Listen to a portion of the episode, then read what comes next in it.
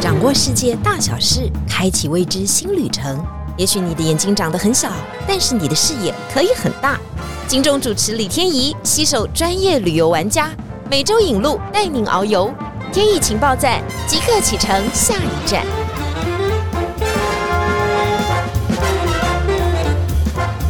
天意情报站，你说赞不赞？欢迎大家今天来到节目现场。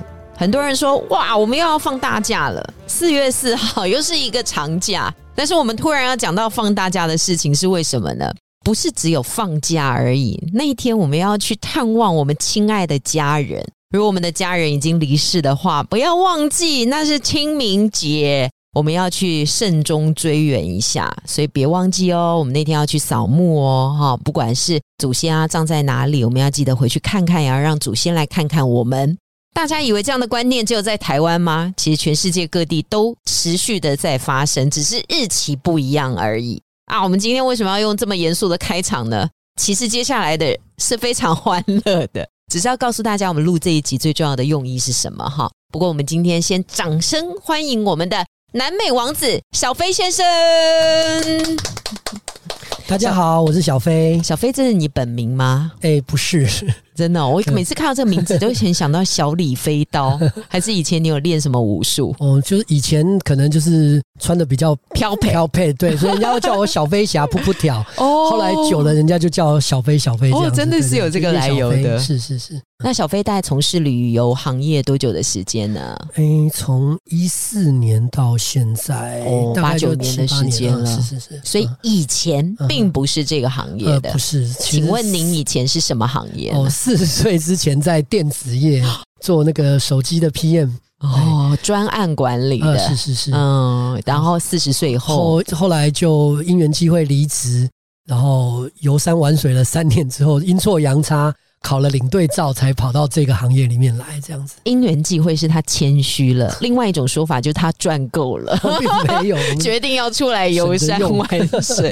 人的一生当然有很多很多的梦想啊，像小飞又跟我们聊啊，说他最重要的梦想就是啊，他很喜欢到世界各国去旅行。是，他就左思右想啊，什么样的职业啊最符合这样的一个愿景跟期望？看起来领队是一个不错的，对，蛮多人都觉得领队可以免费出去吃吃喝，但是其实在里面就知道了，它还是个服务业啊，压力很大的。对对对，这个我觉得这件事就要好好聊一聊。其实领队常发生一些状况吧，所以你们的危机处理能力真的要蛮强的吧？呃，对，的确要随机应变了。所以这跟我们在电子业。做那个 PM 一样，就是你要有很多的这种高 EQ 啦、抗压，然后随时要能够 arrange 很多事情。对比方说电子业就是塞单啊、存货啊，要怎么处理呀？可能有客人有什么要求，或者是你的供应链有一些什么事情之类。那比方说旅游业就是啊，今天哪一个客人不舒服啦？这个又塞车啦，那个班机又怎么啦？对啊，游览车什么事情啊？飞机发生什么样之类的？旅馆怎么样？如果在日本、韩国那都还好哦。如果一下子我们要跨越好几个洋，跑到中南美洲，那就完全不一样的状况了。对啊，就天高皇帝远。今天因为小飞很喜欢南美洲、中美洲的这个区域，所以我们今天的这个行程呢，其实是真的大推啊。这个大推是因为呢，你去到以后，你就可以感觉到这个国家、这个民族。我说的这个民族叫做阿兹特克文化，其实它这个民族呢。现在还留在墨西哥人的协议当中，当然，他这个民族是已经被消灭了哈。但是呢，他这些保留的文化会让你去到的时候有一种嘉年华会的感觉。但他明明呢，就是要想娶他逝去的亲人啊，这是一个很充满矛盾的感觉哦。但是又让人家觉得这么的缤纷。我们今天讲的就是亡灵节，小飞先好好的跟我们介绍一下，到底什么叫做亡灵节。在阿兹特克人，他们以前哈要祭祖，像我们华人觉得死亡是比较避讳的，可是对阿兹特克人呐，还有这托特克他们人，他们认为死亡是生命循环的一部分。哦，我们的亲人的离世不用那么的悲伤，因为这只是他们生命循环中的一环。那我们只要惦记着他，他就不算真的离开这个世界。对，那在亡灵节的这个时候呢，亲人甚至可以回到我们的身边，有点像在杨氏的这个亲人团聚的这个概念。对，所以它是每一年呢都会发生这一次的亡灵节，也就是它变成了一个很重要的仪式来举办了嘛。啊，是在那两天呢，我们逝去的亲人就会回来找我们，是因为他们也很想念我们，所以想要见上我们一面，是，就会发生在十一月一号、十一月二号。没错。原本的日期就是在这个时候设定嘛。不是，他原本在原住民就是那个阿兹特克的时候，他们是在这个玉米收成、秋天玉米收成的季节，那大概就是落在可能八月左右。哦但是当然后来因为西班牙殖民的关系，嗯那因为他们天主教、基督教，那刚好十一月一号、二号是他们的万圣节、万灵节，那他们就跟这个祭祀祖先，然后缅怀亲人过世的亲人相聚的时间，就拉到了这个十一月一号跟二号，变成他们现在的亡灵节。是，所以我们常常认为说，哎，它是不是中美洲的万圣节？其实不应该这样讲嗯，它比较类似我们的比较像我们华人的清明或中原的概念。对，那我们又把它重新定义一下，清明节好像就是要跟我们的祖先相聚哈，是的或者是我们让我们的祖先来看看我们哈。那中元节呢？有很多的在外面游荡的好兄弟们，是我们一起的来摆桌，是请他们吃一顿丰盛的餐没。错，所以他是把这两种有一点类似这两种概念的混合，因为。他们也是要从失去的亲人从远道而来哈，那我们也是要帮他准备一些吃的喝的好的部分，跟他一起享用。所以大家不要听到这个“亡灵”两个字就觉得说，哎呦，他是不是死亡啊？跟灵魂？是的，它就是哈死人的节日。是但是呢，它并不可怕。我们只是走进这个国家当中，走进这个区域当中去了解它的文化，因为它其实非常的缤纷。因为亡灵节还会举办大游行哦，这是怎么回事呢？在之前，他们原本的传统里面是没有游行，是可是刚好在二零一五年那个零零七有一部危机四伏的哦开场前十到十五分钟，对救了一个在那个墨西哥的首都墨西哥市弄了一个游行的场景。对那很多人就以为亡灵节有这个游行，是那后来墨西哥的观光局就顺水推舟，从隔年开始就开始办所谓的亡灵节的大游行。那这样子哦大家也就可以促进观光，所以后来就是从二零一六到现在，就每年越办越盛大这样子。二零一五年《零零七》这一部电影没有上映之前，并没有也有亡灵节这个，活动，亡灵节一直都有这个在，游戏。对，那时候还没有这个游戏。所以这个电影救了这个墨西哥观光局啊。但是其实如果以华人以我们来说，嗯大家更为人所知，其实是从二零一七的 Coco 夜总会开始。对，对，他就是 Coco 夜总会那个缤纷的色彩，还有那个小男生去找他阿奏啊，那个很复杂的一个关系对对对对对嗯，那个人之后，哦就产生了一连串的这个寻他的祖先之旅温。馨又有趣的故事，皮克斯最擅长的。它其实就是这个亡灵节的某一部分的缩影哈。讲到嗯这里的时候，大家脑中是不是浮现了很多很多的画面呢？是就是这个 YouTube 上面叫做“危机四伏”啊，你要看到很帅的零零七带他女伴穿过了那个亡灵节的现场就很有那个 feel。身手矫健的在那个建筑物上飞来飞去，这样子。所以我们的旅客就是要去看这个节日，就要去打扮成跟零零七一样。来，我们先讲讲我们沿途当中到底会看到什么。因为我们除了这样游行啊、走啊，然后听到大家喧哗嘛，因为要迎接他们的祖先来哈，所以他们旁边当地人会摆上呃，嗯。会你会看到很多的万寿菊、嗯。啊，因为这对他们而言，这个以往我们可能菊花觉得是一年的什么尽头啊之类，可是万寿菊因为它的花期够长，所以它常常会安排在什么花圈呐、祭坛上面。嗯对这个亡灵节而言，他们甚至会认为那个是一个阴阳两界的沟通，所以他们从墓地，就是那个墓园的地方到祭坛，他们都会撒上万寿菊，包括在这个可大可夜大总会的、里面的很漂亮奈何桥的，对对对，这是一个标志非常鲜明的非常鲜明。所以。首先你映到眼帘就是到处都是万寿菊。对，那旁边又摆设了很多灵坛。我是说，在一般的大街上面哦，嗯就会有很多的灵坛。理论上灵坛家家户户或者是外面也会到处都有这些灵坛的部分。嗯，那是。灵坛上我们会看到什么呢？OK，它主要就是也是以他们的四大元素为主：嗯。风、火、水、土。风就是诶、它会有一些剪纸的艺术的部分。所以剪纸有代表某一些的含义在里面对对，那剪纸也是他们类似有点像思念王者这样子哈、嗯。那这个刚刚讲到火的部分，嗯。就你点上蜡烛嘛，嗯水的话，摆上一些清水，有点像我们的亲人远道而来会口渴。嗯那当然最重要的就是土，就是食物的部分，哦因为要供给我们的这个亲友远道而来，然后大家一起享用这个美食。应该也是一只土鸡吧？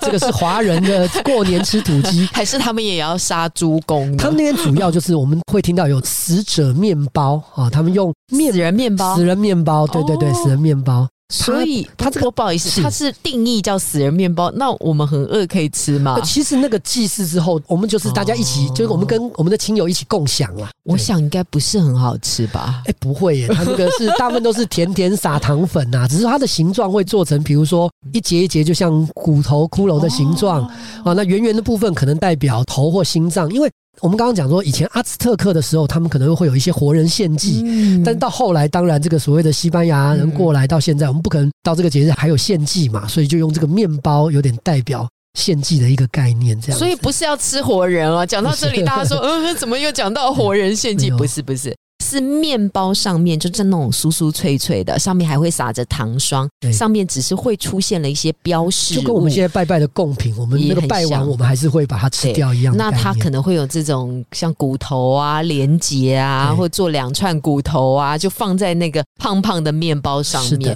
据说吃过面包的人都说非常好吃，它应该是都很好吃，而且他们说哈、最佳的吃法就是要拌上热热的巧克力。我、这个就就看每一个人有自己喜欢的口味，看怎么吃。哦，我没有故意要把它讲的嗯很缤纷或很欢乐的感觉，就是，它其实是一个传统，虽然是一个祭祀啦，哈，会迎接祖先回来，但是他们是用这种办盛典的方式，错让他的祖先回来的时候也能够感受到家庭的温暖。是其实就是说，虽然在华人想到它是好像跟祭祀有关，但是事实上，如果你到了当地，你会觉得是很欢乐，嗯好像嘉年华一样这样的感觉。如果很欢乐的话，人就很重要嘛，是哈，所以街上呢，我看到的应该都是正常的人吧？当然，我们眼睛能看到，应该都是活人，没有错啦。对，那他们为什么一定要把自己打扮成骷髅头？哦，对啊，那就是之前讲到的，骷髅本来就是他们在这段时间的一个意象嘛。那只是说，我们会大街小巷都看到会有各式各样的骷髅头糖，还有用骷髅做的一些装置艺术一些东西。那甚至人也可以精心的打扮，就是我们刚刚讲说，虽然是那个东西，但是过得好像真的像是嘉年华、万圣节一样。所以大家就会打扮成骷髅造型、精心装扮的各式各样的那些人物，这样子。这个时候大家就可以发挥自己的创意哦，就是啊，嗯你要把那个骷髅哦，嗯，非常精美的画在自己的脸上哦，甚至你身上的配件啊，都要有那种感觉哦。那不外乎哦，就是眼睛要黑黑的嘛，哈 脸上要画一些骨干嘛，尸尸体妆之类的，对之。类的。对，请问一下，我们一般的观光客到那边也要进行这样的打扮？当然一定要入境随俗啊，因为如果说当地人他们有些很搞刚的，他可能就打扮的很像去赴盛宴那个。化妆可能要两个月就要预约好对对对，你可能要请那个设计师去弄很多的。嗯那我们一般观光客如果没有那么多那个的话，他们大街小巷也有很多人在路边随时等着可以帮你化妆。你可能花个比如说一两百块就可以很快速的三五分钟、十分钟之内快速的这个骷髅妆。骷髅妆画在脸上，请问一下，你的客人都可以接受吗？会不会觉得嗯有点排拒的感其实觉？我觉得完全不会。我们去的时候，大家都非常的兴奋，准备要看大家每一个人画的那个成果，因为太有趣了，你就会觉得说你很想要很快融入那个环境。你没有画那个妆，反而觉得很像格格不入。小飞说那个妆画的好，画不好，真的没有蛮大的呃差别，是有差别，赶快赶。快跟我们讲一下，画不好会怎么样？哦，有有，我们有团员男生画的就很像一只熊猫，因为眼眶黑黑，对，所以以后来我看到的时候，我就发现，嗯，我只要画一半，看起来就会比较酷；画整脸看起来就有点像熊猫。所以这就是入境随俗嘛。我们到这个地方非常。有趣。我们为了去了这个行程哈，我们去到以后呢，我们要怎么样融入当地？一生就这么一次哈，就很也不用担像你去到天体营穿衣服，你会觉得格格不入一样。这个尺度有点大，这还是要下定决心。骷错，髅妆比较没有那么恐怖啊那留下来的时候都是自己非常难忘的呃，回忆、有趣。那个拍照上传，大家都觉得非常有趣。是嗯，其实，在这个骷髅妆，它变成了一个墨西哥很重要的一种图腾了嘛，哈。其实他一开始呢，也是有一些画家是。把它变成了一个壁画的大作，是。而且你在各式各样的图腾当中看到的骷髅头，你就能够很直观的说，哇，它就是来自墨西哥，没错。就是这么的直观，是的。这。是有个连接性的嘛？，是，是因为上个世纪原本他有个政治画家，那个 Posada，嗯，他那个时候是原本要嘲讽当时的墨西哥人的类似崇洋媚外吧，就是喜欢那个欧洲上流人士的打扮，所以他在他的漫画里面就画了很多类似骷髅这样人物，但是都是类似那种欧洲的贵妇的大盘帽啦，然后打扮的这个很贵气啦，但是一开始是想要嘲讽，嘲讽。但，是后来这个形象太鲜明了，然后嗯后来另外一个他们的一个三大壁画大师之首迪亚哥里维拉哈，那他后来也把这个其中一个形象，把它放在他的其中一个壁画里面，并帮他取名叫做 Katrina。卡奇纳就有点像是卡塔琳娜啦，应该讲用用西语发音卡塔琳娜，那那个就很像是当时对这个有钱人的一个女性的一个称呼，所以后来画进去之后，那这个形象太鲜明，流传这个大街小巷，后来就变成一个普遍的印象，然后印象也没有再那么负面，因为后来这个 image 之后，后来就出现在各式各样的图腾啊、艺术啦、画作、影像里面了，所以说我们可以说，我们要打扮成一个卡崔娜，在当场会变得很有趣，就不会哦，其实已经没有当初那种嘲讽，就大家可以尽情的打扮这个骷髅的形象。请问你刚刚说的这个壁画的原著，我们在当地是还是可以看得到的吗？呃，对对对，这个画作在里维拉画的地方都可以看得到。他之前画的壁画，比如说也有放在这个墨西哥大学，也有放在墨西哥的总统府里面，都有他的画作。嗯，是所以去到当地的时候，你一定要了解当地的艺术是用什么样的一个方式呈现啊、原来有这么有名的一个。壁画大师啊，小飞说啊，如果这个台湾都知道张大千的话，他就是墨西哥的对，那张大个迪亚千里维拉。外人所以不知道，但是对墨西哥人是家喻户晓，嗯那就有点像是台湾的张大千，我们都知道，对。但是其实外国人可能不一定知道，外国人可能比较知道是他老婆啦，对，大家也可以看一下哈，非常多非常多他们的相关画作。其实很多的想法啊，或很多对于这个亡灵节的理解，应该都是来自可可夜总会嘛。是的。哈，可可夜总会当然有很多很多的，如果大家没看的话，赶快去看，因为看过以后，就算你哭点很高哈，嗯。你都会觉得很窝心、很暖心对，然后都会觉得死亡距离自己很近，但又很远。那有的时候，你的追忆王者也可以用另外的方式来进行追忆，就很多种不同的方法。哈，我们要讲的就是它里面出现了一些很有趣的动物啊，比方说这一只无毛狗哈。哦，那个狗狗叫 Dante，对，，Dante，它还蛮灵活的。是啊是啊，它是不是一个墨西哥很重要的宠物的存在，或者是一种犬只的代表？OK，它其实不是一般的土狗，嗯它是代表一个墨西哥特有的叫做墨西哥无毛狗。嗯 OK 它那个名字不好念，但是嗯基本上如果说它的原来的那个名称，它是死神跟那个狗的两个组合的一个字啊。所以它在这个 Coco 夜总会里面，它也扮演了一个就是可以横跨阴阳两界，带领王者从这个阴间来到人世间的桥梁的一个概念。嗯，所以说，在这个 Coco 夜总会里面，我们可以看到它很真实的存在。其实，在墨西哥当地也都是可以看到、呃，可以看得。到，不会那么常见，但是偶尔可以看到。它的特征就是真的身上没有毛，那不是因为赖利狗掉毛，是它本来就没有毛。所以，我们就一直在研究这个可可夜总会的这个画家哈，还有他的这个制作人呢、应该对亡灵节非常有深入的了解。他的这个画作出现，还有皮克斯电影出现呢，不但带动了皮克斯大赚一笔之外，哦也带动了整个墨西哥的观观光光，因为里面非常多的彩蛋，包括亡灵节本身，包括它的这些阿兹特克跟玛雅相关的一些东西，还有从古代到甚至现代的墨西哥的很多的特点，全部都有放在这里面。是，嗯，它让我们更轻松、跟更温柔的去看待了死亡的这件事情啊。那我觉得在老一辈的观念当中，当然觉得它是比较忌讳的，是不可谈论的话题。但是在年轻这一辈啊，包括可以帮自己办告别式啦，提早跟好朋友说 say goodbye 啊之类的。对，现在大家好像想法也越来越开通嘛，开明了。但是你们的行程的安排当中，其实有一个非常重要的桥段啊，是就是他会带大家去墓园哦，哦 是是守夜哦。我知道，其实，在欧洲某一些国家呢，对于住在墓园旁边，是跟我的祖先住在一起，是一件再正常不过的事情了。是的他觉得他的祖先是会保佑他的。嗯在华人一定觉得死亡是忌讳，墓园是很可怕的地方。可是我们随便举例，比如说像假设有去阿根廷的首都布宜诺斯艾利斯，它其中一个景点就去参观那个贵族墓园 r e c o l e t a 对，那在墨西哥，刚我们讲说他们在阿兹特克他们这些原住民的这个观念里面，死亡不是那件可怕的事情，它只是生命循环的一部分。所以说，对他们而言，亡灵节这天在这个墓园里面守夜，其实就是跟我的祖先等于是共聚的一个概念。所以那个晚上对他们来讲非常重要。呃，请问他是一直都发生在墨西哥的那几天的晚上，还是只有一个特殊的地点你会看到这样守夜的状况？呃，在以前在墨西哥东南边的瓦哈卡那边是比较有这样的习俗。那当然。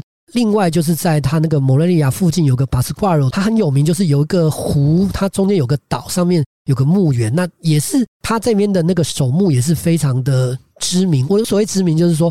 到甚至很多观光客会去那边参观，变成一个观光的景点了。然后那天晚上就变成一个观光的活动。所以我们要去那个地方嘛，然后参与他们的墓园守夜啊！赶快来跟我们讲一下，我们怎么样到那个岛上面，然后我们大概会看到什么样的状况？OK，就是比如说那天的下午，我们就要先画好骷髅妆。那到简单的用完晚餐之后，我们就要往那个岛那。因为它是在湖的中间的那个岛，所以我们都要先想办法移动到湖边的港口嘛，然后搭个船，可能大概五到十分钟可以过去。哦，大概就是晚上九点多十点搭个船过去。那那个墓园在那个岛的上面，那个岛不大，但是因为那天晚上会充满观光客，然后港边的那个游览车可能就几十台、上百台。